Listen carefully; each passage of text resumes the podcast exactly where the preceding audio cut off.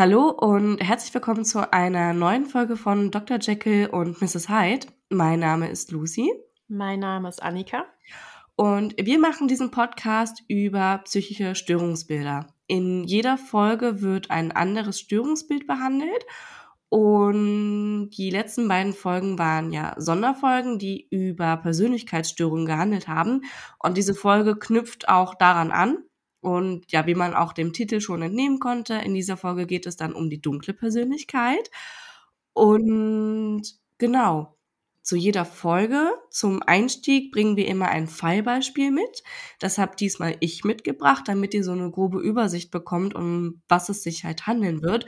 Und im Verlauf der Folge gehen wir dann so ein bisschen auf die Diagnostik ein, Diagnosekriterien, haben dann auch einen Talk zusammen, wo wir dann über unsere persönlichen Erfahrungen im Berufsalltag sprechen. Denn wir sind beides ausgebildete Gesundheits- und Krankenpflegerinnen, arbeiten beide in der Psychiatrie und Annika ist jetzt mehr oder weniger ja fast fertig mit ihrem Psychologiestudium. Noch ein paar Monate und dann ist Annika offiziell Psychologin. Ja. Ähm, genau. Ich bin ein bisschen heiß, ich bin ein bisschen angeschlagen, ähm, deswegen höre ich mich auch vielleicht ein bisschen nasal an. Aber das soll uns heute nicht aufhalten. Und ich würde jetzt direkt mit dem Fallbeispiel starten. Am 31. Januar 1974 verschwand die 21 Jahre junge Linda Healy spurlos. Einzige Hinweise zu ihrem Verschwinden waren ein blutiges Bettlaken und ein blutbeflecktes Nachthemd in ihrer Kellerwohnung in Seattle. Am 12. März desselben Jahres verschwand die 19 Jahre alte Donna Gail Manson in Washington während der Anreise zu einem Konzert. Am 17. April 1974 verschwand die 18-jährige Susan Rancourt in Ellensburg. 6. Mai 1974. Die 22 Jahre junge Roberta Parks kehrt von einem abendlichen Spaziergang nicht mehr zurück. Am 1. Juni 1974 wurde die 22 Jahre alte Brenda Ball das letzte Mal lebend gesehen. Sie verließ an den Abend das Lokal Flame in Seattle nicht alleine. Sie war in Begleitung eines Mannes gewesen. Dieser Mann war, wie sich später herausstellte, Ted Bundy. Ted Bundy wurde am 24. Januar 1989 wegen Vergewaltigung, Mordes und Schändung der Leichen an schätzungsweise 30 Frauen zum Tode verurteilt und hingerichtet. Einige seiner Opfer habe ich eben bereits genannt. Die Dunkelziffer seiner Opfer wird weitaus höher geschätzt. Jedoch war es nicht möglich, alle nötigen Informationen zu vermissten Personen oder totgeborgenen Frauen zu ermitteln und somit konnten einige Fälle ihm nicht mit nötiger Beweislast zugewiesen werden. Der Fall Ted Bundy hat damals und bis heute noch große Wellen geschlagen und für Faszination gesorgt. Aber wieso? Ted Bundy war nicht der Serienmörder, wie sich ihn die meisten Menschen vorstellen.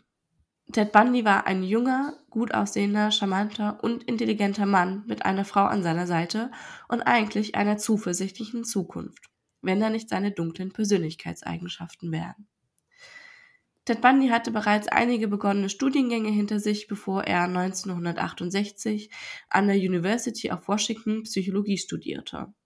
Zuvor hatte er bereits Asiawissenschaften studiert, aber abgebrochen, hat einen Kurs für Stadtplanung belegt, diesen aber auch vorzeitig beendet. Und Ted Bundy habe dabei wohl nicht ausreichend Leistung erbringen können.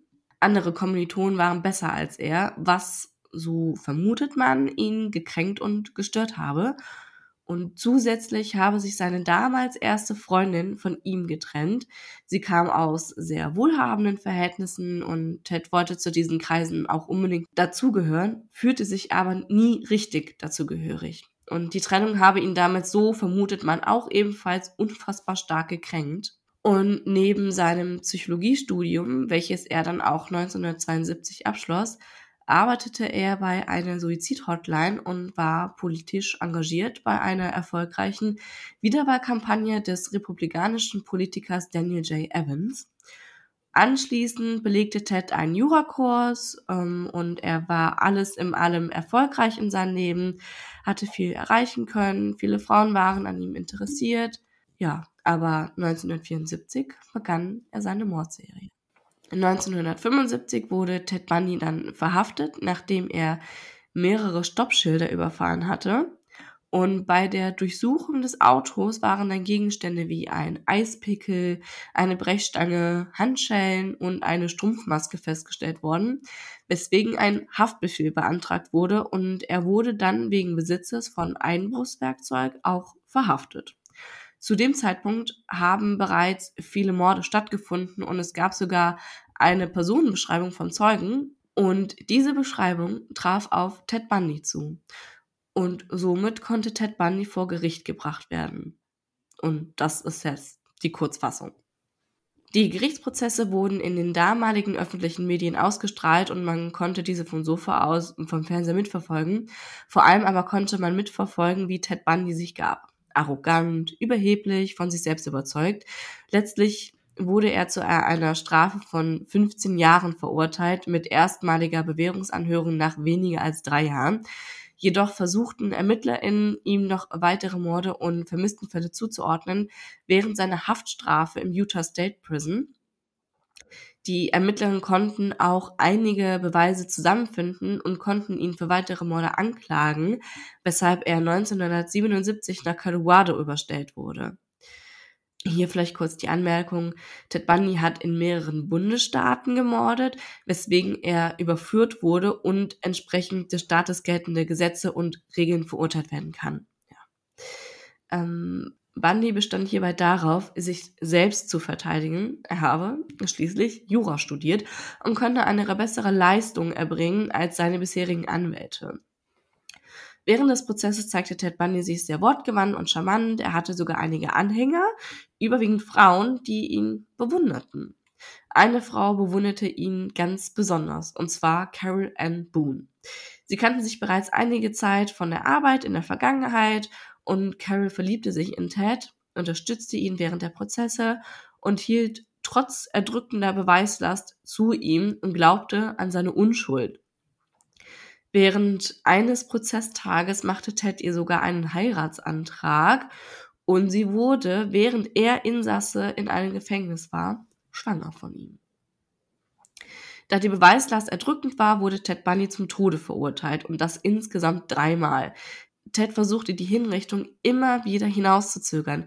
Immer wieder gab er Hinweise zu weiteren vermissten Frauen ab, gab mutmaßliche Orte an, an denen die Beamtinnen Leichen finden würden und er versuchte immer wieder Deals auszuhandeln. Er spielte. Mit dieser Art von Manipulation und mutmaßlicher Kontrolle konnte Ted Bundy die Hinrichtung einige Male hinauszögern. Er wollte Kontrolle über die Situation haben und er liebte die Aufmerksamkeit, vor allem aber die Anerkennung, die er durch einige Menschen erhielt. Er nutzte die Verzweiflung der ErmittlerInnen, die versuchten, die Morde und Vermisstenfälle aufzuklären, damit die Angehörigen Gewissheit bekommen. Er stellte Forderungen und verlangte einiges. Unter anderem bat er um etliche Bücher und so stapelten sich in seiner Gefängniszelle Bücher um Bücher. Er liebte die Aufmerksamkeit durch die Medien, die Zeitungen, die alle ein Interview mit ihm wollten. Auch der Richter sagte zu Bundy, dass er ein wortgewandter und intelligenter Mann sei und dass er es zu einem erfolgreichen Anwalt geschafft hätte. Leider habe er sich jedoch für einen anderen Weg im Leben entschieden. Später wandte sich dann auch Carol Ann Boone von ihm ab, nachdem sie ihm jahrelang unterstützt hatte und eine gemeinsame Tochter mit ihm hat. Und sie sagte über ihn, ein sadistischer Soziopath, der das Leid eines anderen Menschen genoss. Und auch seine letzte Anwältin, Polly Nelson, sagte über Bunny, Ted war die Verkörperung des herzlosen Bösen. Ja. Und wie bereits am Anfang erwähnt, ist die genaue Zahl der Opfer bis heute unbekannt. Offiziell gestand Ted Bundy 30 Morde, ihm werden allerdings bis zu 60 angelastet und das jüngste bekannte Opfer war zwölf Jahre alt. Und ja, das ist unser heutiges Fallbeispiel. Kurzer Exkurs in die True Crime Szene. Und ja, zu Ted Bundy gibt es vermutlich unzählige Podcast-Folgen und Dokus und keine Ahnung was. Und dazu werdet ihr etliche Sachen finden, falls euch das noch im Detail interessieren sollte. Ja, vielen lieben Dank, Lucy. Also ich finde das äh, Fallbeispiel, auch wenn man von Ted Bunny schon viel gehört hat, ähm, finde ich, hast du es sehr gut erzählt und auch zusammengestellt. Und ähm, ja, jetzt kann man sich ja überlegen, so, okay, krass, was Ted Bundy so gemacht hat. Ist auf jeden Fall ein Extrembeispiel. Aber generell lässt sich auf jeden Fall sagen, dass halt jeder Mensch auf jeden Fall das Potenzial in sich trägt, quasi böse zu handeln. Und Extrembeispiele neben Ted Bundy sind zum Beispiel auch Diktatoren wie Adolf Hitler oder Josef Stalin, aber auch der Serienmörder Jeffrey Dahmer. Und ähm, auch im alltäglichen Leben verletzen wir Menschen auch andere Menschen und soziale Normen sowie auch ethisch-moralische Werte, indem wir zum Beispiel lügen, täuschen, betrügen, mobben oder halt auch stehlen. Und Personen, die sich aber sehr häufig sozial aversiv verhalten, können als dunkle Persönlichkeiten bezeichnet werden. Und in Zusammenhang damit stehen vor allem die subklinischen Persönlichkeitsmerkmale Narzissmus, Psychopathie, Machiavellismus, die unter dem ähm, ja, Begriff dunkle Triade zusammengeführt werden. Das ist ein psychologisches Konstrukt ähm, von Paulus und äh, Williams, was sie schon im Jahr 2020, äh, 2002 aufgestellt haben und wichtig ist hier nochmal zu betonen, dass es sich eben um subklinische Persönlichkeitsmerkmale handelt. Das heißt, sie haben keinen klinischen und damit auch keinen Diagnosewert, sondern jeder von uns trägt diese Persönlichkeitsmerkmale äh, in sich, aber halt nicht so schlimm ausgeprägt, dass sie eben ein Störungsbild ergeben könnten. Und über diese dunkle Triade hinaus gibt es noch neun weitere Persönlichkeitseigenschaften nämlich den Sadismus, den Egoismus, die moralische Enthemmung, ein Anspruchsdenken. Darunter versteht man zum Beispiel, dass eben Personen mit einem ausgeprägten Anspruchsdenken glauben, dass sie auf eine bestimmte Art und Weise irgendwie behandelt werden müssten, ähm, dass andere ja sie als wertvoll beziehungsweise als ähm, ja ganz, ganz toll quasi ansehen müssten und sie dementsprechend auch behandeln müssten. Dann gibt's noch die Selbstbezogenheit und die Gehässigkeit. Und alle diese neuen Persönlichkeitseigenschaften, wo dann auch die dunkle Triade inkludiert ist, ähm, bezeichnet man eben als dunkle Persönlichkeitsmerkmale und der Kern des Ganzen ist der D-Faktor. Das steht für Dark Core, also Dark Core of Personality und der ist eben dieses Bindeglied. Doch was ist denn dieser dunkle Faktor oder der dunkle Kern der Persönlichkeit genau? Das Kerncharakteristikum ist auf jeden Fall ein übertriebener Egoismus, der sich vor allem in der Tendenz, den eigenen Nutzen zum Nachteil anderer zu maximieren.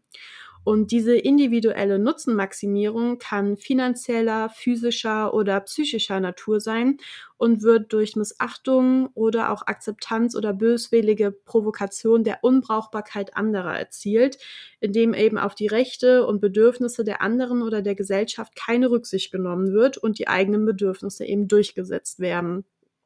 Und dieses sozial-aversive Verhalten wird durch solche Überzeugungen begleitet, die dieses eigene Verhalten quasi rechtfertigen und dadurch auch aufrechterhalten. Also beispielsweise eine Person, die sehr ähm, stark diesen Dark Core ausgeprägt hat, ähm, wenn die halt, keine Ahnung, sich äh, sehr egoistisch verhält, jemand anderen verletzt, auch absichtlich verletzt, egal ob es jetzt mit Worten ist oder halt auch mit physischer Gewalt, dann rechtfertigt die das für sich. Das nennt man dann auch so kognitive Verzerrungen, indem sie zum Beispiel sagt, so ja, die Person hat das verdient, der hat ähm, das und das Böses getan und dann kann ich jetzt quasi dem auch was Böses tun, weil der hat das ja auch schon gemacht.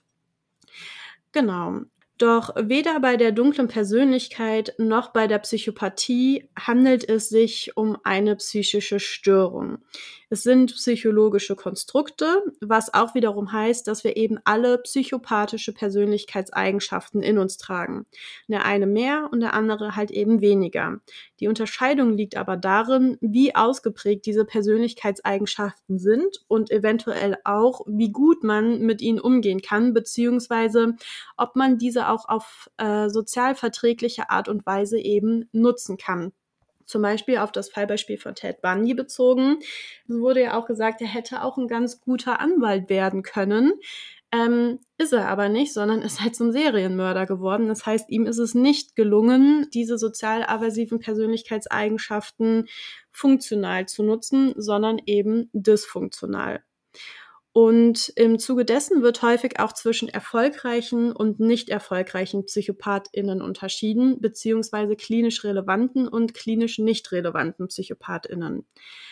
Doch was sind denn die Kennzeichen der klinischen, also der krankhaften Psychopathie?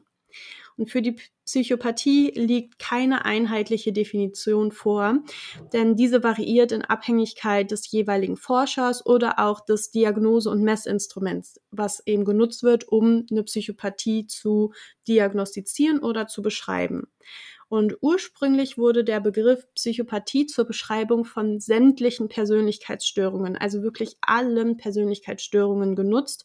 Und im Jahr 1835 verwendete dann der Kliniker James Pritchard die Bezeichnung moralisches Irresein ähm, für Personen, die eben moralisch fragwürdige Entscheidungen trafen, sich explosiv, impulsiv, rücksichtslos und auch unverantwortlich verhielten und oft auch Alkohol- oder Drogenprobleme aufwiesen.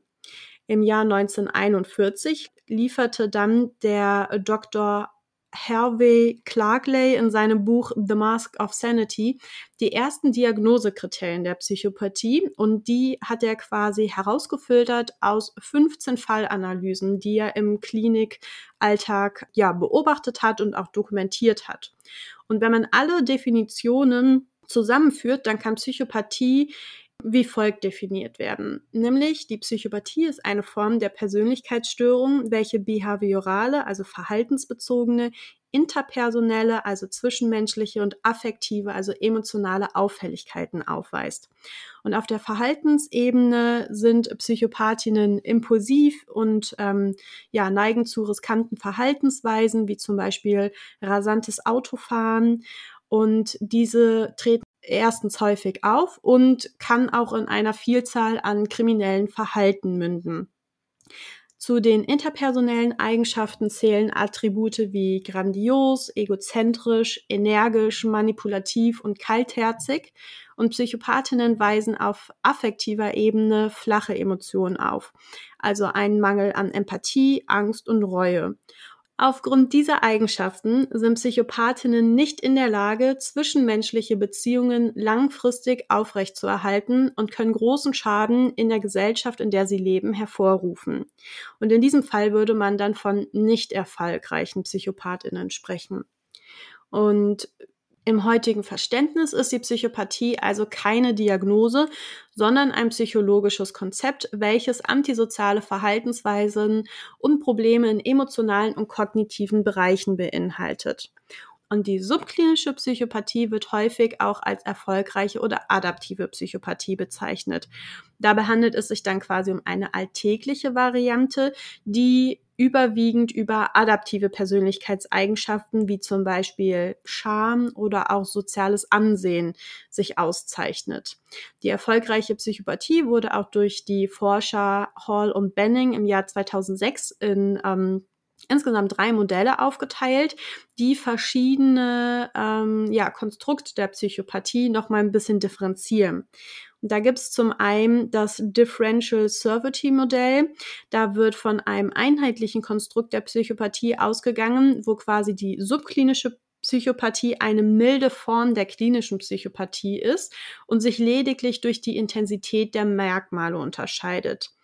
Im Moderated Expression Modell ist es so, dass die subklinische Psychopathie als eine atypische Variante der Psychopathie, in der Schutzfaktoren wie intakte, ähm, selbstkontrollierende Funktion, Intelligenz und auch Bindung ausgebildet wurden. Und in dem letzten Modell, in dem Differential Configuration Modell, werden eben unterschiedliche Konstellationen adaptiver Persönlichkeitseigenschaften wie Kühnheit, Gewissenhaftigkeit, ähm, diese werden halt beschrieben. Das heißt, man wird davon ausgegangen, dass generell die Psychopathie eigentlich adaptiv ist, aber diese Eigenschaften halt einfach im Vordergrund stehen müssten, um als solche anerkannt zu werden. Genau. Und wie gerade eben schon gesagt, im ICD-10 gibt es eben die Diagnose der ähm, Psychopathie nicht. Ähm, die Persönlichkeitsstörung, die noch am nächsten kommt, ist quasi die dissoziale Persönlichkeitsstörung unter F60.2 ähm, kodiert. Und dabei handelt es sich eben um eine Persönlichkeitsstörung. Das heißt, die allgemeinen Kriterien müssen zutreffen.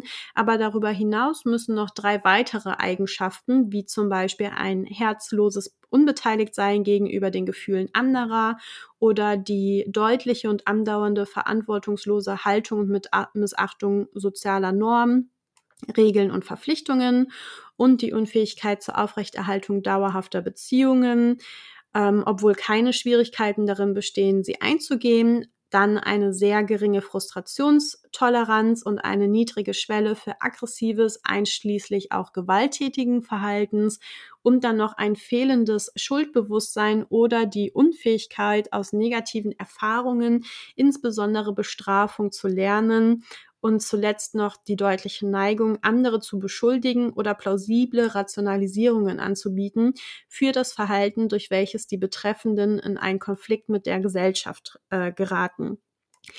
Ähm, genau, das heißt, hier gibt es viele Überschneidungen zur Psychopathie. Das ist aber eben das, was äh, der ICD-10 ähm, ja quasi ermöglicht.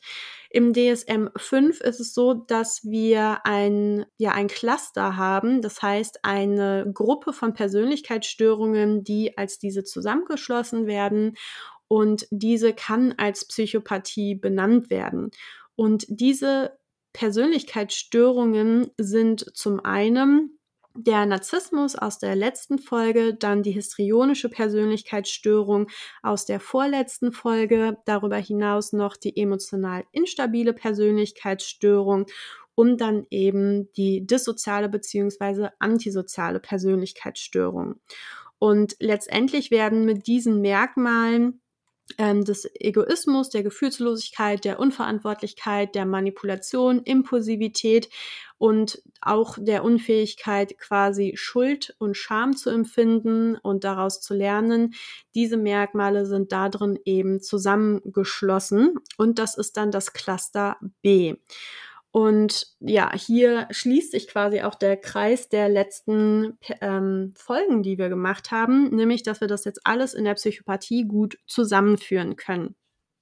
Und wenn man dann eine Person beschreibt, die quasi von allen Persönlichkeitsstörungen Merkmale hoch ausgeprägt aufweist, dann sind das häufig Personen, die auf ihre eigenen Bedürfnisse und deren Befriedigung ausgerichtet sind, ähm, Beziehungen inszenieren, von denen sie glauben, dass sie ihnen auf irgendeine Art und Weise nutzen.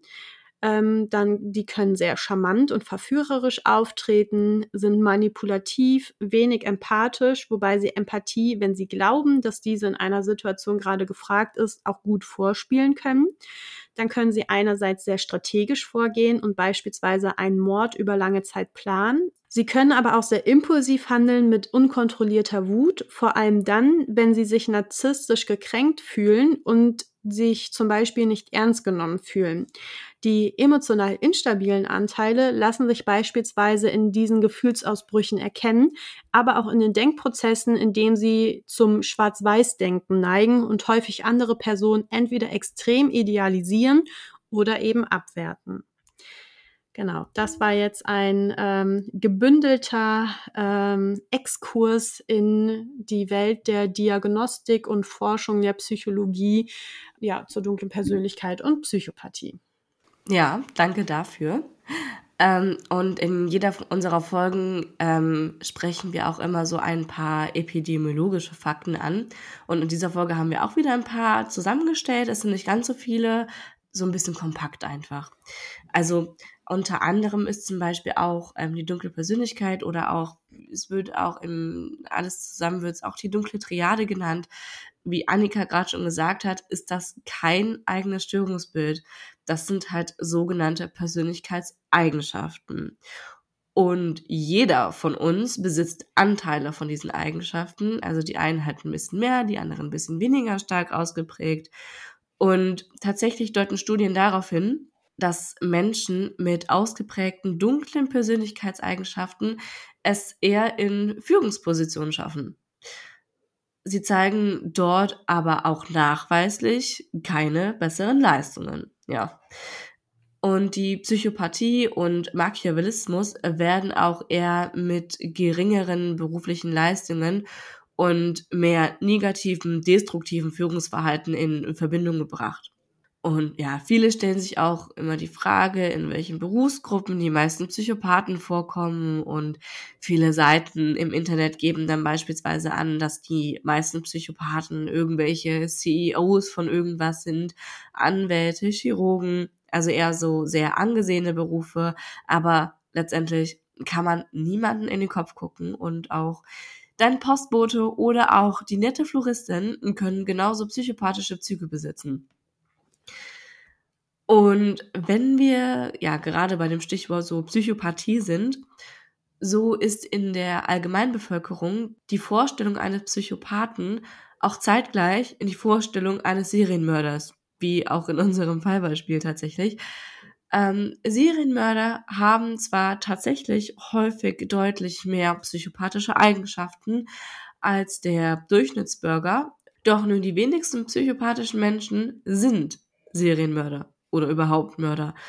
Ähm, auch wenn Menschen mit einer ausgeprägten Psychopathie weniger Hemmungen besitzen, einen Menschen zu töten, so ist es nicht so, dass der Tötungsdrang ein typisches Merkmal dafür ist, um das nochmal hier so klar zu differenzieren, dass wenn jemand ähm, einen hohen psychopathischen Anteil in seiner Persönlichkeitseigenschaft besitzt, heißt das nicht automatisch, dass er ein Mörder ist oder auch überhaupt dazu bereit wäre zu morden. Ähm, die Bereitschaft an sich kann höher sein, es ist aber, ähm, ja, das eine ist mit dem anderen nicht inbegriffen. Ja, und wie in der Einleitung vorhin schon genannt, gibt es auch in jeder Folge immer einen sogenannten Talk, also wo wir über unsere persönlichen Erfahrungen sprechen. Aber um ein ähm, noch ein bisschen, ähm, ähm, wie soll ich sagen, ein bisschen auszuholen, wollte ich noch mal kurz, bevor wir richtig in den Talk einsteigen, auf die sogenannte Psychopathie-Checkliste eingehen. Und zwar ein Psychopath, der setzt sich ja aus verschiedenen Bausteinen zusammen. Und wie Robert Hare, so der Schöpfer, in seiner Psychopathie-Checkliste beschreibt, je mehr Eigenschaften ein Mensch in sich hat, desto psychopathischer ist er. Also ganz simpel. Ein Psychiater beurteilt mithilfe dieser Checkliste, ob und wie psychopathisch jemand ist. Die aktuelle Version fasst 20 Eigenschaften zusammen und jeder dieser Eigenschaften wird bei der Checkliste mit 0, einem oder zwei Punkten bewertet. Null Punkte werden vergeben, wenn die Person das entsprechende Merkmal gar nicht aufweist. Einen Punkt bekommt man, wenn bestimmte Eigenschaften mittelmäßig ausgeprägt sind und zwei Punkte werden bei einer starken Ausprägung einer Eigenschaft vergeben. Und ein Mensch, bei dem alle 20 Punkte stark ausgeprägt sind, bekäme dann entsprechend 40 Punkte und wäre demnach zu 100% psychopathisch. Robert Hare hat den Grenzwert für stark psychopathische Menschen bei 75% angelegt. Männer aus der Allgemeinbevölkerung erreichen im Durchschnitt nicht mehr als 10%. Und nur so als Beispiel, was denn so Eigenschaften aus dieser Checkliste sind. Also das ist einmal so in, in Bereichen unterteilt. Da haben wir jetzt zum Beispiel einmal den zwischenmenschlichen Bereich und da ist dann zum Beispiel einmal der Psychopath nutzt Menschen aus, er ist trickreich, redet überzeugend, ist ein Blender mit oberflächlichen Charme oder er betrügt und bringt andere dazu zu machen, was er will. Und dann haben wir zum Beispiel noch auch den gefühlsmäßigen Bereich. Dann ist es zum Beispiel so, ist da ein Merkmal, er hat keine äh, Gewissensbisse oder Schuldgefühle oder er ist gefühlskalt, hat kein Mitgefühl. Und dann haben wir auch noch den Lebensgestaltungsbereich. Da ist es zum Beispiel so, er nutzt andere auffällig stark aus und bestreitet seinen Lebensunterhalt häufig durch die Ausbeutung anderer. Oder er hat oft unrealistische Lebensstile, zum Beispiel, er möchte ein hoher Politiker werden oder Millionär. Ähm, dann gibt es noch den antisozialen Bereich. Beispiel wäre, er zeigt schon als Jugendlicher kriminelles Verhalten und dann gibt es zum Beispiel noch weitere Auffälligkeiten, wie zum Beispiel, er hat auffällig viele Sexualpartner, bevorzugt abwechslungsreichen Sex, sowas zum Beispiel. Ja. Ja, Diese ähm, Psychopathie-Checklist nachher ähm, wird tatsächlich auch häufiger mal im Strafvollzug ähm, verwendet. Im Maßregelvollzug ähm, glaube ich auch, aber ich habe das auf jeden Fall in meinen Praktika im geschlossenen und auch offenen Vollzug angewandt und fand es total spannend, ähm, mal ja dieses Instrument, Messinstrument zu sehen, weil wichtig auch nochmal hier zu betonen ist, wenn derjenige da eben diesen Grenzwert der Punkte erreicht, was glaube ich in Deutschland umgerechnet 25 Punkte, meine ich, sind für äh, männliche Straftäter, ähm, dann heißt das nicht, dass derjenige eben eine psychopathische Persönlichkeitsstörung hat oder psychopathisch ist, sondern es heißt einfach nur, dass er halt ausgeprägte Persönlichkeitsanteile der Psychopathie hat und damit kann man halt zum Beispiel ganz gut ähm, Persönlichkeitsstrukturen von einem Straftäter erklären. Die Beispiele, die Lucy eben genannt hat, kann man sich, glaube ich, halt auch ganz gut vorstellen. Also wenn man zum Beispiel einen Straftäter hat, der irgendwie die Loverboy-Masche angewandt hat, das heißt, ähm, da eben Beziehungen zu jüngeren Frauen oder auch Mädchen äh, aufgebaut hat, dann hat er diese aufgebaut, weil er dann einen gewissen Zweck hintergesehen hat, nämlich dass er hm, also zum Beispiel Geld daraus äh, schlagen kann, indem er die dann eben prostituiert. Er geht sehr manipulativ vor, weil ähm, ja erstmal diesen Mädchen quasi die Liebe vorgegaukelt wird und auch versprochen wird.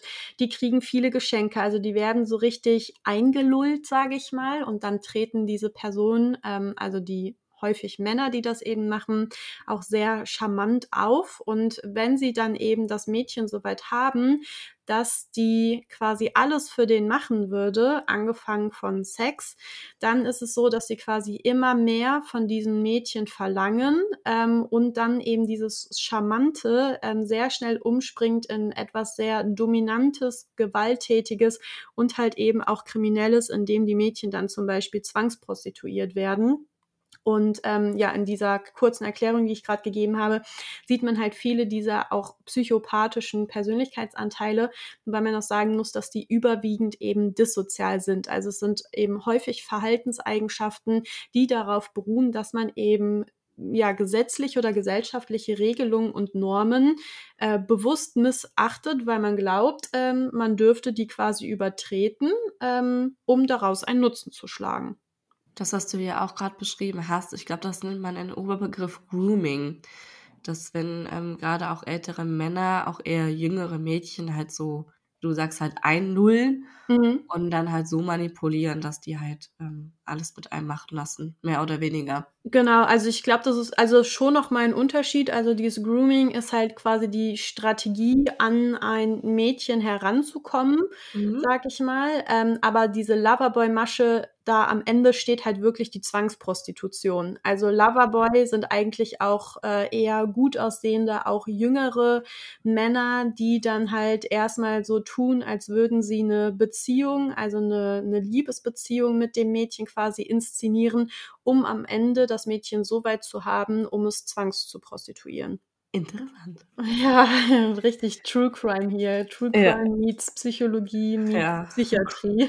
Crossover. ja. Hast du denn schon mal die Psychopathie-Checkliste äh, live gesehen, sag ich mal? Tatsächlich nicht, nee. Aber ich glaube, es liegt aber auch daran, weil ich in der Pflege arbeite, mhm. dass ich da nicht so die Berührungspunkte habe. Wenn ich jetzt, ähm, also ich habe mal eine Zeit lang in der forensischen Psychiatrie gearbeitet, in der Pflege. Und ähm, wenn ich aber dort als Psychologin beispielsweise gearbeitet hätte, dann mhm. wär, hätte ich da wahrscheinlich schon die mal in der Hand gehabt. Ja, ja, ja das denke ich auch. Aber ähm, du sagtest ja gerade, dass du eben in der forensischen Psychiatrie gearbeitet hast. Ähm, wie, wie war denn das so im Unterschied zu der, ich sag mal in Anführungsstrichen, Normalpsychiatrie? Ähm, Was war irgendwie für dich anders? Vielleicht auch so vom Gefühl und vom Umgang her mit den, mit den Menschen oder gab es da für dich gar nicht so große Unterschiede? Also so einen krass großen Unterschied gab es eigentlich nicht. Also mhm. ähm, ich, ähm, man macht auch tatsächlich keinen Unterschied zwischen einem forensischen Patienten und einem in Anführungsstrichen normal psychiatrischen Patienten, weil ähm, also man muss auch sagen, also der, Unter also der größte Unterschied war einfach, es waren einfach nur die Räumlichkeiten. Das hat die forensische Station einfach viel ein viel geschützteres Setting war mhm. als die Allgemeinpsychiatrie. Einfach, es gab viel mehr Türen, es gab mehr Schleusen, es gab mehr Kontrollen, ähm, es gab mehr Sicherheit. Mhm. Aber dieses mehr an Sicherheit bestehen hat mir jetzt automatisch nicht ein größeres Gefühl von Sicherheit gegeben, mhm. weil ich auch mich nicht automatisch mehr unsicher gefühlt habe in dem mhm. Setting. Also ich hatte keine größere Angst vor den forensischen Patienten. Ähm, eher im Gegenteil, weil in dem Setting, wo ich war, kamen halt auch die meisten Patienten, ich sag mal so, ein bisschen entaktualisiert schon zu uns, die waren gut eingestellt und du hast ihnen auch erstmal nicht angemerkt, dass die vielleicht auch psychisch krank sind, mhm. dass die ein Störungsbild haben, dass die eine Diagnose haben und erst recht nicht, dass die ähm, eine Straftat begangen haben. Mhm, dass sie aufgrund dieser psychischen Störung eine Straftat begangen haben. Genau, mhm. richtig, ja.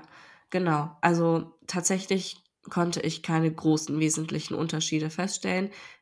Außer klar, also einmal A, das Setting und B natürlich halt auch der komplette Ablauf. Das ist ein mhm. ganz komplett anderer, war halt einfach auch der Fokus, weil das ist halt einfach nicht nur ähm, Therapie, sondern mhm. es ist halt auch wirklich Therapie statt Strafe. Da ist halt auch noch, ähm, ja, es ist, geht halt darum, halt auch die Leute wieder in die Gesellschaft, in die Gesellschaft einzugliedern. Und das ist halt eine ganz andere Arbeit als in der Allgemeinpsychiatrie. Mhm.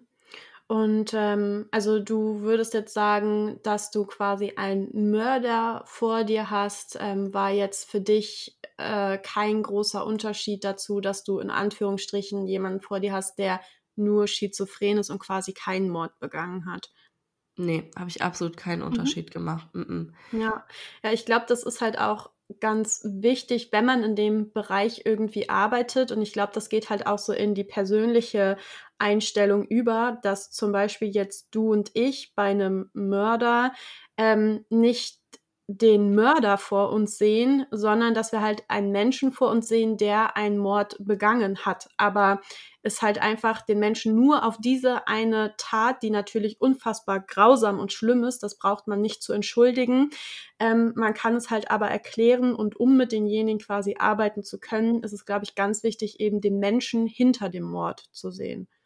Genau, das ist ganz, ganz, ganz wichtig. Also irgendwie, man kann sich in dem, in dem Bereich zu arbeiten, kann man sich kein, ähm, man kann sich keine Urteile erlauben. Mhm. Ich kann es mir nicht erlauben, dem Menschen mit Vorurteilen gegenüberzutreten. Ähm, also gerade auch in der forensischen Psychiatrie gibt es auch nochmal einen extremen Unterschied. Das ist der Therapie statt Strafe. Die Leute haben aufgrund ihrer Erkrankung, häufig ist das tatsächlich eine paranoide Schizophrenie, das war jetzt so mit am häufigsten vertreten. Mhm. Also die Leute haben halt aufgrund ihrer Erkrankung halt erst diese Straftat begangen. Bedeutet, wenn die Menschen gar nicht erst daran erkrankt wären, wäre es mit Sicherheit auch nicht zu dieser Straftat gekommen.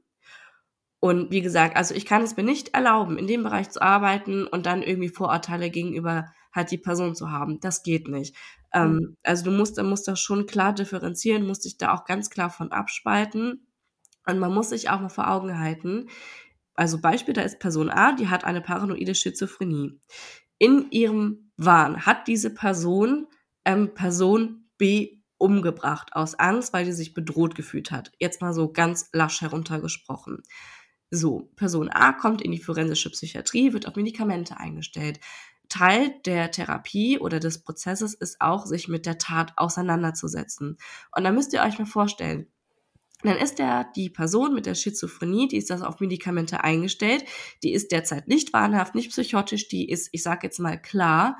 Und da wird sich dann bewusst, was habe ich gemacht?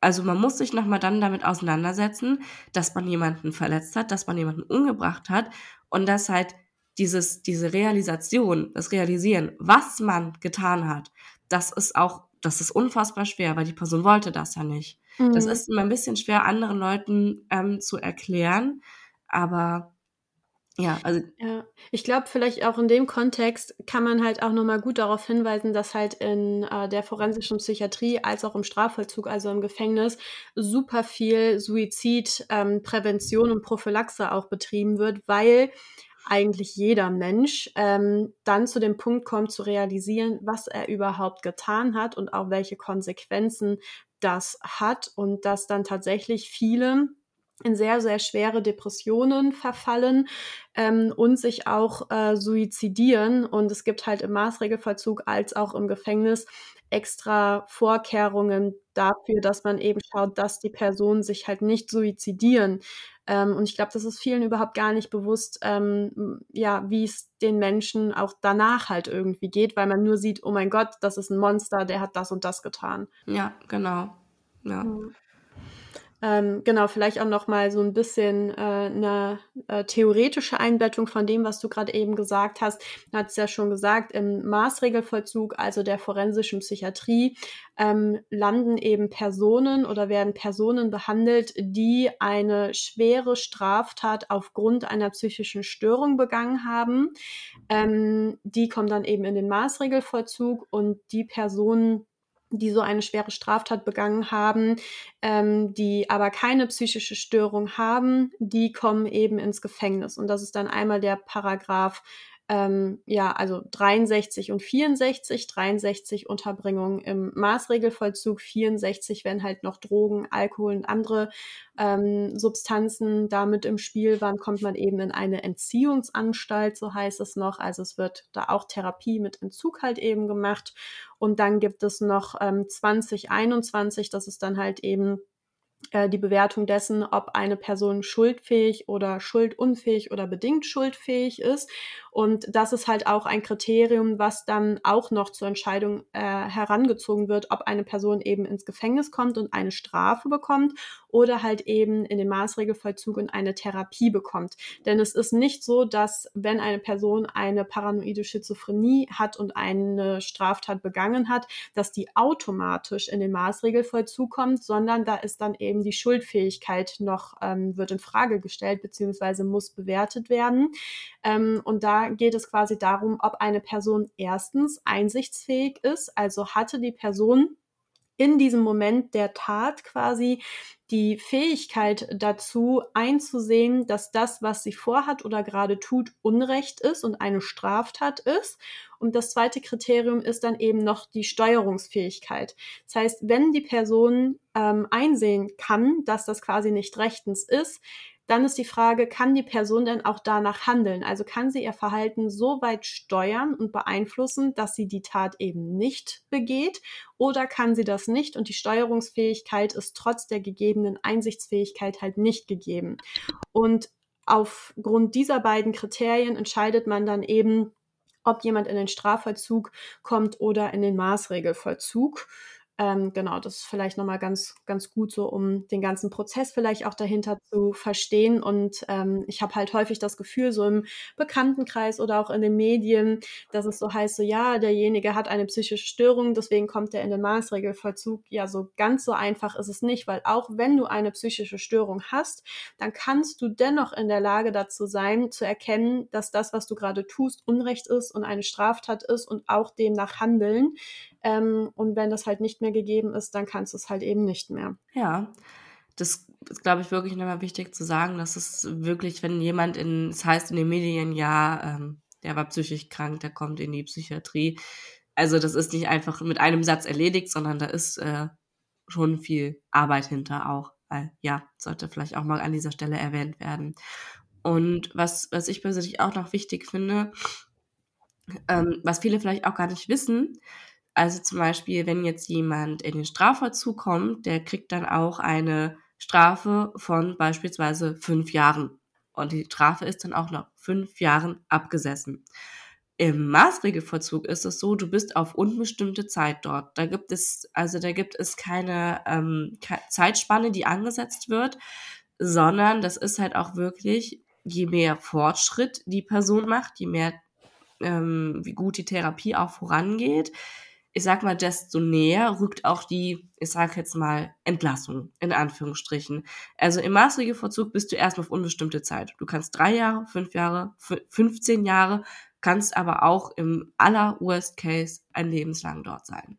Ja, genau, weil da ist es halt nicht so, du kriegst, äh, keine Ahnung, 'n Aufenthalt von 5 Jahren im Maßregelvollzug und danach darfst du raus, sondern das Kriterium der Entlassung in die Gesellschaft ist halt eben, dass du Teil der Gesellschaft sein kannst, ohne, ähm, straffällig, gewalttätig oder Sonstiges halt zu sein. Und ähm, dahinter stehen halt dann auch wieder Gutachten, die geschrieben werden für die Prognose, also quasi die Vorhersage und die Wahrscheinlichkeit dessen, dass jemand eben ein straffreies Leben außerhalb der Psychiatrie führen kann. Und das ist auch wieder ein sehr langer Prozess. Da werden wirklich seitenlange Gutachten geschrieben. Ähm, da werden auch wieder Messinstrumente eingesetzt. Da wird mit den Personen gesprochen. Es wird sich genau angeschaut, welche Medikamente hat derjenige bekommen. Wie hat er darauf reagiert? Wie ist der zum Beispiel auch mit ähm, ja, Freiheiten, sage ich mal, umgegangen? Weil es ist so, dass es in beiden Institutionen, also im Straf- als auch im Maßregelvollzug, Vollzugslockerungen gibt. Das heißt, desto mehr Fortschritt erreicht wurde, desto mehr Freiheit bekommst du wieder zurück, am gesellschaftlichen Leben teilzunehmen. Das dann zum Beispiel äh, im ersten Schritt, dass du begleitet ähm, einen Ausgang machen kannst, eben begleitet von Vollzugsbeamten oder von halt auch Pflegepersonal. Wenn das gut funktioniert hat und du nicht auffällig warst, beziehungsweise gewalttätig oder grenzüberschreitend, was weiß ich, dann geht's in die nächste Vollzugslockerung und da gibt's insgesamt fünf Stufen Stufen und erst wenn du dich innerhalb dieser fünf Stufen bewährt hast, dann kannst du vielleicht irgendwann entlassen werden. Aber es spielt alles halt eben in diesen Prozess, vor allem im Maßregelvollzug mit ein, um zu bewerten, ob jetzt jemand raus darf oder nicht. Und ich habe letztens noch mal mir Zahlen dazu angeschaut und äh, letztendlich ist es so, dass jemand im Maßregelvollzug durchschnittlich zehn Jahre verweilt. Und ähm, im Gefängnis für die gleichen Straftaten bist du in der Regel früher raus. Also zehn Jahre gegen deutlich weniger Jahre. Also Maßregelvollzug, also Psychiatrie, ist kein Zuckerschlecken im Vergleich zum Gefängnis. Das ähm, wird, glaube ich, auch häufig in der Gesellschaft so gesehen, so, ah ja, jetzt kommt er in die Psychiatrie, so der hat's ja voll gut oder so. Mhm. Ich habe eine Frage. Du hast ja mhm. auch schon Praktika im Strafvollzug gemacht. Mhm ähm, war es da so, dass die ähm, Insassen beispielsweise sich zum Beispiel ähm, durch Arbeit oder durch gute Leistung halt dann zum Beispiel so Sachen wie Fernseher, Bücher, irgendwie sowas dann erarbeiten konnten oder hatten die im Prinzip von Tag eins ein Anrecht darauf? Ähm, ich meine, dass die von Tag eins ein Anrecht darauf haben, also auf Bücher sowieso, weil ähm, Bildung ein ganz, ganz großer Resozialisierungsfaktor ist mhm. ähm, und jeder Mensch eben ein Recht auf Bildung hat und das halt auch im Gefängnis, weil desto mehr Bildung du hast, ähm, desto weniger, also desto geringer ist die Wahrscheinlichkeit auch wieder straffällig zu werden, weil viele werden halt erst kriminell dadurch, dass sie keine anderen Perspektiven oder sowas haben. Ähm, was jetzt so ein Fernseher angeht, das ist generell jedem möglich, aber es hat nicht jeder ein Fernseher in der Zelle, weil das muss auch alles bewilligt werden. Also damit ein Inhaftierter zum Beispiel einen Fernseher bekommt, muss er einen Antrag an die Anstaltsleitung stellen und ähm, dann wird halt geschaut, ob derjenige diesen Fernseher kriegen kann. Ist aber auch so, sobald der sich quasi einen Fehltritt leistet, dann ist zum Beispiel auch der Fernseher weg. Ah, okay. Und ja, so ähnlich ist das in, im, im Maßregelvollzug halt auch. Mhm. Da sind dann, also du hast, ich sage es mal, wenn du frisch dort ankommst, hast du im Prinzip erstmal gar nichts. Mhm. So, das hört sich jetzt total hart an. Ähm, du hast so erstmal kein Recht auf nichts.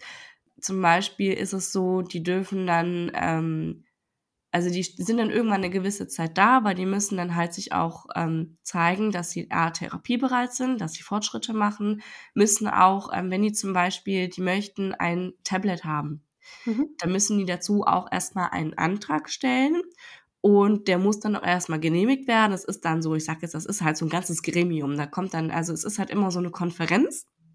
Es nennt sich dann Lockerungskonferenz. Mhm. Und da werden dann zum Beispiel auch äh, gewisse Anträge dann ähm, behandelt. Und dann ist jetzt zum Beispiel, ja, Patient A, der hat einen Antrag darauf gestellt, ein Tablet zu, ähm, zu, äh, zu besitzen zu dürfen. Mhm. Genau. Ne? Ähm, der Patient muss sich dann auch im Prinzip selber darum kümmern, dass er das halt irgendwie organisiert bekommt, zum Beispiel über Familie oder so. Und dann wird auch zum Beispiel gefragt, warum denn? Also, mhm. und dann, wenn er einfach nur sagt, ja, weil ich es will, geht's halt nicht, ne? sondern es muss dann auch Begründung sein, zum Beispiel aufgrund von Bildung, Weiterbildung, ich möchte lernen oder so. Und dann ist das auch nicht so, es wird dann bewilligt und dann hat er das, sondern ähm, dann ist das erstmal okay. Es ist bewilligt, darf benutzt werden für eine halbe Stunde am Tag unter Sicht. So, mhm. und das steigert sich dann halt immer weiter. Und so ist das im Prinzip mit fast allen Sachen auch. Also ähm, forensische Psychiatrie ist nicht unbedingt angenehmer als mhm. Strafvollzug. Nee. Ja. ja. Ja, also es ist äh, schon auch so, dass halt eben Anträge dafür gestellt werden ähm, müssen, aber es gibt zum Beispiel halt eine Bibliothek und sowas auch in jeder Anstalt. Da können die sich, da können die sich zum Beispiel Bücher oder sowas ausleihen. Ähm, das ist auch an sich kein Problem, nur wenn die halt einmal irgendwie ähm, ja irgendwie das Buch missbrauchen für irgendwas, äh, dann dürfen, dann sind sie sozusagen gesperrt, sage ich mal dafür für einen mhm. Zeitraum. Aber alles, was jetzt irgendwie mit einer Handy oder iPad, Tablet, ähm, Laptop-Nutzung oder sowas zu tun hat, das ist sowieso unter ganz, ganz strengen Auflagen nur möglich. Und häufig ähm, geht das dann, also wenn sie sowas bekommen, sind da halt auch Sperren drin, dass sie zum Beispiel nicht das Internet oder so nutzen können ja, oder ja. bei Telefon, dass die halt nur die Nummern, die eingespeichert sind, anrufen können. Das wird auch alles immer protokolliert, wie lange die das zum Beispiel gemacht haben mhm. und auch in Bezug auf zum Beispiel Ausgang. Also wenn jetzt jemand Ausgang hat, ne, oder ähm, frei Freigang? Freigang heißt es im Gefängnis, glaube ich, nicht Ausgang, sondern Freigang hat, dann wird das auch dokumentiert. Die ähm, müssen dann, also es wird ein Foto von denen gemacht, die müssen ihr Handy und sowas je nachdem auch da lassen oder kriegen es dann erst ausgehändigt. Ähm, das wird mit dem Personalausweis abgeglichen und es wird genau dokumentiert, auf die Sekunde genau, wann diese Person quasi das Gelände verlassen hat und dann auch wieder zurückkommt. Und wenn die Person nur eine Minute drüber liegt, zu der vereinbarten Zeit nicht da ist, dann ist die Vollzugslockerung direkt weg. Also es ist ganz, ganz streng. Ja, so ähnlich ist das dann im Maßregelvollzug auch. Also ähm, im Prinzip ist es so, um auch überhaupt seinen Ausgang nutzen zu dürfen, muss der Patient ein Handy besitzen. Mhm. Und das muss er sich auch selber organisieren. Also als Beispiel, da ist jetzt jemand, der hat keine Angehörigen, nix oder so. Da gibt's auch den Sozialdienst, darüber kann man das auch regeln. Also für mhm. den Fall. Aber ansonsten ist derjenige selber dafür zuständig, dass er an ein Handy kommt. Und ohne Handy kein Ausgang. Mhm. Also, ähm, also die haben ähm, die Patienten haben ein Anrecht auf eine Stunde Frischluft am Tag. Die mhm. haben ein Anrecht darauf. Ähm, es gibt Einrichtungen, die haben halt zum Beispiel ihren eigenen Innenhof oder einen eigenen Garten und der halt komplett eingezäunt ist, wo halt auch der Ausgang halt ohne das Handy möglich ist. Aber alles andere ist der Ausgang nur mit Handy möglich. Und ähm, es ist auch so, dieses muss dann auch genauestens dokumentiert werden, wann derjenige rausgeht. Ist das ein Gruppenausgang? Ist das ein Einzelausgang? Ist das ein Alleinausgang auch? Und es werden auch immer von den Patienten, sobald die die Station verlassen, Fotos gemacht. Mhm. Also der, der Patient verlässt jetzt die Station, es wird dokumentiert, Foto wird gemacht, der kommt nach fünf Minuten wieder, weil der irgendwas vergessen hat, muss die ganze Prozedur nochmal von neu gemacht werden. Der mhm. muss nochmal fotografiert werden, weil kann sein, dann hat er sich einen anderen Pullover angezogen, kriegt man unter Umständen einfach nicht mit, ist halt einfach ja. so, ähm, dass man dann halt irgendwie ähm, nicht mitbekommen hat, dass der mit einem, anstatt einem grünen, mit einem blauen Pullover zurückgekommen mhm. ist, als Beispiel. Ja, ja. genau. Und soweit auch, wenn ein Patient nicht zurückkehrt, der wird auch erstmal versucht, ähm, auf dem Handy erreicht zu werden. Und wenn das nicht ist, dann wird er sofort gefahndet. Mhm. Ist es denn, also zum Beispiel aus dem Strafvollzug kenne ich es so, wenn jetzt eine Person zum Beispiel aus dem Gefängnis ausbricht, ne? Mhm. Dann ähm, ist das, also darf das die bestehende Strafe nicht verlängern, weil jeder Mensch ein Recht auf Freiheit hat und indem die Person ausbricht aus dem Gefängnis, hat sie sich diese Freiheit, auf die sie ein Recht hat, halt eben zurückgeholt. Mhm. Aber wozu ähm, Also die bestehende Strafe darf eben dadurch nicht verlängert werden. Allerdings ist es so, dass halt meistens so ein Ausbruch mit halt äh, mindestens Sachbeschädigung einhergeht, dass dann eben dafür noch Strafe quasi ähm, erfolgt. Aber das ist dann eben eine andere Straftat. Und wenn natürlich in dem Rahmen zum Beispiel dann wieder Körperverletzung, Tötungsversuche oder auch Morde passieren, dann ist das natürlich ein neuer Straftatbestand, der auf die Strafe obendrauf kommt. Aber die bestehende ähm, Gefängnisstrafe erhöht sich nicht dadurch, dass die Person ausgebrochen ist, weil sie eben ein Recht auf Freiheit hat. Ist das im Maßregelvollzug auch so? Ähm, kann ich tatsächlich zu 100% nicht beantworten, mhm. aber eigentlich weil ähm, ja generell der ganze Ablauf im Maßregelverzug ja ein ganz anderer ist. Mhm. Und du bist ja in Therapie. Mhm. Ich glaube, du wirst komplett auf Null gesetzt. Also, ja, glaube ich nämlich auch. Weil es gibt ja keine Strafe, die besteht, die sich verlängern könnte, sondern eben. es ist eben ein Rückschritt, ein massiver Rückschritt in deinem Therapiefortschritt. Genau. Also da wird es dann auch, also es würde dann auch eine ganz große also ich bin mir eigentlich ziemlich sicher, es mhm. wird dann auf Null gesetzt. Es werden dir auch ähm, dann wieder Freiheiten, die du hattest, werden die dann halt auch wieder abgesprochen oder mhm. abgenommen, sage ich jetzt mal. Ähm, und auf jeden Fall halt die Ausgänge werden komplett ja. gestrichen. Also wir hatten auch mal, also es war kein, es war halt kein Fluchtversuch, mhm. aber der war halt im Gruppenausgang auf dem Gelände und ähm, es waren vier, also eine Pflegekraft und vier Patienten. Mhm. Und er ist halt immer ein bisschen hinter der Patientengruppe gelaufen und ist dann irgendwann stehen geblieben mhm. und ist dann auch auf Rufen nicht zur Gruppe zurückgekehrt oder beziehungsweise mhm. dazugekommen. Man musste wieder explizit zu ihm gehen. Mhm. Und man hat dann gesagt, okay, das ist äh, Theater, machen wir nicht mit. Ne? Dann hat mhm. man jemanden angerufen, dass der halt abgeholt wird und wieder auf Station gebracht wird es war jetzt kein direkter Fluchtversuch. Ja, aber okay. ähm, dann wäre die Person, die Pflegekraft, mal kurz nicht aufmerksam gewesen, hätte nicht mitbekommen, dass die Person stehen geblieben ist ja. und nicht mehr bei der Gruppe ist. Und der wurde auch direkt zurückgestuft. Mhm. Direkt. ja. ja. Ja, okay. Ich glaube, wir könnten jetzt noch ewig lange weiter ja. quatschen. Ähm, ja. ich auf jeden Fall auch Bock zu, aber wir sind jetzt schon bei fast einer Stunde angelangt und äh, ich glaube, dann würden wir jetzt zum letzten Teil der Folge einmal über switchen. Ähm, genau. Genau, ja, und unser, ja, so unser Ende ist halt auch immer so mit vor allem die Therapie. Und also da ja nicht alle Menschen, die eine stärker ausgeprägte dunkle Persönlichkeitseigenschaft haben, beispielsweise auch straffällig werden oder gar irgendwie negativ auffallen müssen oder auch irgendwie in ihrem Leben dadurch eingeschränkt sind, gibt es jetzt so keine allgemeingültige Therapie oder eine Therapiemethode oder ähnliches. Aber wir müssen dann unseren Fokus natürlich auf diejenigen richten, die halt eher straffällig werden, es eventuell sogar schon geworden sind, die anderen Menschen Schaden zugefügt haben und dadurch in ihrem Alltag beeinträchtigt sind. Und wenn wir uns jetzt nochmal Ted Bundy vor Augen halten, sehen wir einen sehr gewalttätigen Mann. Ähm, ja, ich habe im Fallbeispiel jetzt seine Vorgänge bei den Morden nicht mit einfließen lassen, aber Ted Bundy war in seiner Vorgehensweise sehr gewalttätig und auch sehr brutal. Und Menschen, die brutal ungewalttätig werden können, können eine unglaubliche Wut und Aggression verspüren, um diese Gefühle eben mit Gewalt beispielsweise kompensieren. Bedeutet nicht, dass das auf alle zutrifft. Und wir dachten, dass wir in dieser Folge mal hinsichtlich der Therapie auf das Anti-Aggressionstraining kurz, kurz eingehen. Ja, um ehrlich zu sein, war mir das natürlich ein Begriff, aber über den Ablauf wusste ich beispielsweise nicht viel. Ist das, wovon, ist das etwas, wo man sich für anmelden geht? Wird ein sowas auferlegt? Wie lange dauert das?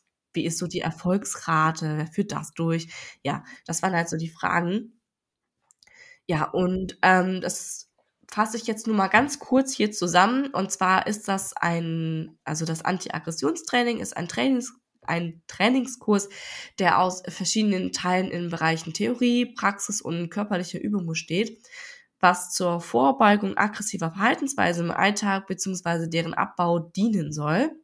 Das Anti-Aggressionstraining, kurz auch AAT genannt, wurde 1987 unter anderem vom Verfasser in Deutschland begründet und eingeführt Und die Dauer beträgt tatsächlich so fünf bis sechs Monate, kann aber auch länger betragen und wird in einer mehrstündigen Gruppensitzung pro Woche durchgeführt. Dabei sind auch Einzelgespräche mit inbegriffen und Freizeitaktivitäten, um einen Beziehungsaufbau zu den Trainern zu schaffen. Und zum Beispiel Punkte, die dabei bearbeitet werden, sind zum Beispiel einmal die Analyse der Aggressivitätsauslöser, Provokationstests, Analyse von Ideal und dem Real selbst, Neutralisierungstechniken, Opferkommunikation, Aggressivität als Vorteil und auch die Fragen zur strukturellen Gewalt, die die Aggressivität beim Betroffenen fördern. Genau. AAT-Trainer kann sich nicht einfach jeder nennen. Ähm, das, also man braucht dazu eine Zusatzqualifikation und die dauert nochmal 1,5 Jahre. Und die Zertifizierung ist standardisiert und beim deutschen Marken- und Patentamt geschützt, bedeutet, dass sich halt nicht irgendjemand ohne diese Zusatzqualifikation einen Anti-Aggressionstrainer nennen darf oder auch behaupten darf, einer zu sein. Und ja, was ich noch weiter mit einbringen wollte, und zwar ist auch schon mal hier im Verlauf der Folge das Wort Resozialisierung gefallen. Und das ist auch ein Bestandteil der Therapie bei Straftätern in Justizvollzugsanstalten, aber auch in der forensischen Psychiatrie. Und das bedeutet eigentlich nur die Wiedereingliederung in die Gesellschaft. Damit die Wiedereingliederung gelingt, planen die Justizvollzugsanstalten die Resozialisierung bereits ab dem ersten Tag der Inhaftierung. Psychologische, medizinische, soziale und arbeitsfördernde Maßnahmen werden für die Gefangenen oder auch Patienten individuell und kontinuierlich ermittelt und auch umgesetzt. Und Maßnahmen sind dann zum Beispiel ähm, ja, Schaffen von sozialen Kontakten, Therapieangebote, Ausbildungs- und Weiterbildungsmaßnahmen, Hilfen bei Drogenabhängigkeit und sollen auch erneute Straffälligkeit oder sonstige von gesellschaftlichen Normen abweichende Verhaltensweisen abwenden.